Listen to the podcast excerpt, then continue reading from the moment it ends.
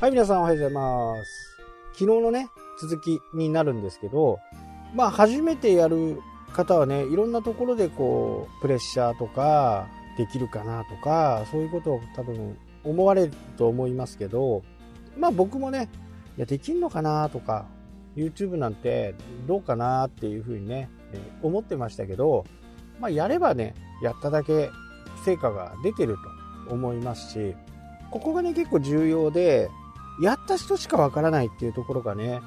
まあどんな仕事とか人生とかもそうだと思うんですけど、頭でっかちになってしまうと、やっぱりね、結構失敗するかなっていうふうにね、え思います。まあ僕、2年ぐらいとか3年ぐらい前からね、YouTube が本格的に来るぜ、みたいな話をしてたと思うんですけど、実際にね、今この状況はどうかっていうと、まあこぞって芸能人がやったりね、芸人さんがやったり、プロ野球選手がやったりしているわけですよね。まあそれだけ見てくれる人がいるっていうことは私たちみたいな小規模事業者中小企業者はねそこに隙間があるわけですよ。このチャンスをやっぱりしっかり掴まなきゃならない。でやってみないとダメなんですよね。せっかくやるんだからやっぱり成果を出したい。成果を出させてあげたいって僕自身もね思うわけですよね。でもね続かない人にやってもね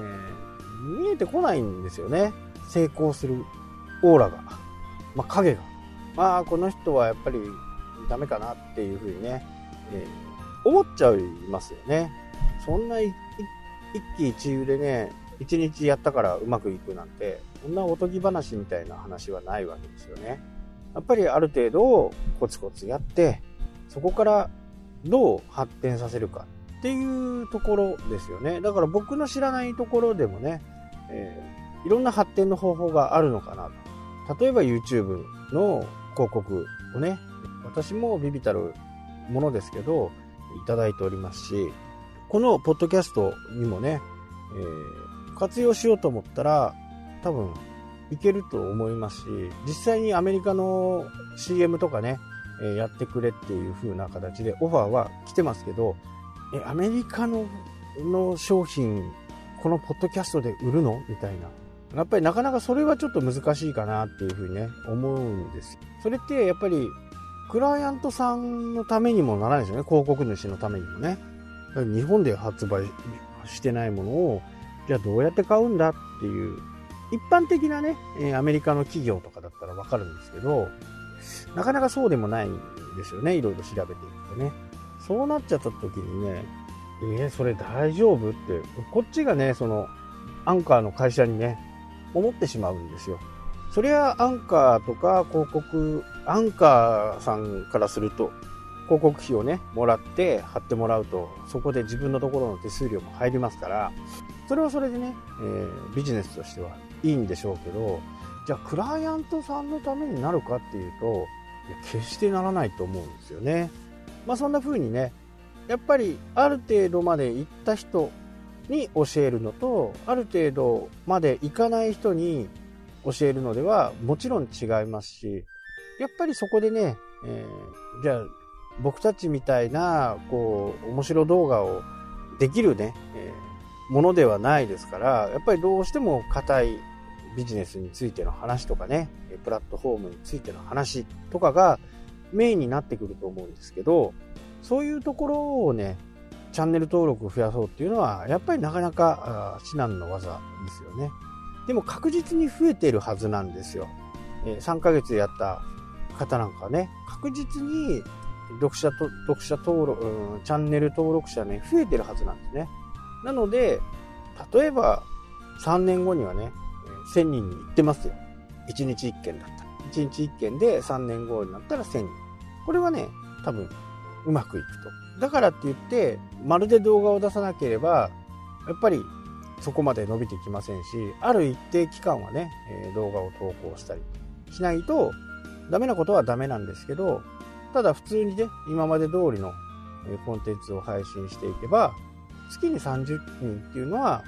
まあそんなに難しいことじゃない。ただ3年かかるよっていう。で3年経った時に YouTube ってどうなってんの？みたいな。そこは保証できないですよね。まあ保証もそもそもしないんですけど、その時に、いや、3年前に言われたけど、やってもダメでした。っていう風になっても困るんですけど、やっぱりね、ある一定まで行って、そこでスキルを自分自身の中で、ああ、こうすればいいんだ。ああ、こうした方が楽だよね。武藤はこう言ったけど、私はこっちの方がやりやすいよねっていう風に思う方もね、結構いらっしゃるんですよね。こっちの方が良くないですか？みたいな。あ、自分の好きな方でね、えやったらいいと思います。ここがね、えー、結構重要なところなんですよ。オリジナルにしていく。自分の環境に合わせてね、やり方を変えていくっていうのは、まあ、非常に有効的だし、今後新しいものができたら、YouTube 以外のものがね、できたら、そうした方が、僕はいいと思うしね。全然そこにね、えー、いやー、あの時、こうした方がいいよって言ったのに教えてくれなかったっていう風になると、またこれ困るんですけど、その人その人によってね、やり方、えー、方法、手段とかね、えー、まあ iPhone でやるのか、パソコンでやるのか、何でやるのかっていうところもね、いろいろあるんで、ここはね、こう、自分の合うものにね、えー、やるのがいいのかなっていうふうにね、僕は思いますしね、ぜひともね、えー、そういう形で、やってもらいたいなっていうふうに、僕は思いますよね。なので、その人がそのレベルに達していないときに、次のことはね、あまり言わない。結果ね、まあ、それなんかちょっときちくさいって思うかもしれないですけど、結果的にその富士山登頂を目指して道具を揃えれば、藻岩山でも丸山でもどこでも結構登れちゃうわけですよ。一回経験すればね。だけど、そういう藻岩山とか天然、丸山とかね、登ったこともないのに、そこにね、えー、たとえお金が発生して、お金もらえるからいいじゃん。まあ、それはそうなんですよ。それはそうなんだけど、そこにね、やっぱりこう、労力、お互いの時間を使って、私は労力をね、えー、提供する。サービスを提供する。今までの経験とかをサービスを提供すると。で、相手はその知識を短時間で身につけられる。これがね、セミナーとかそういう、え講師業という人がね、やってることだとは思うんですけど、それに対して、やってもらわないとね、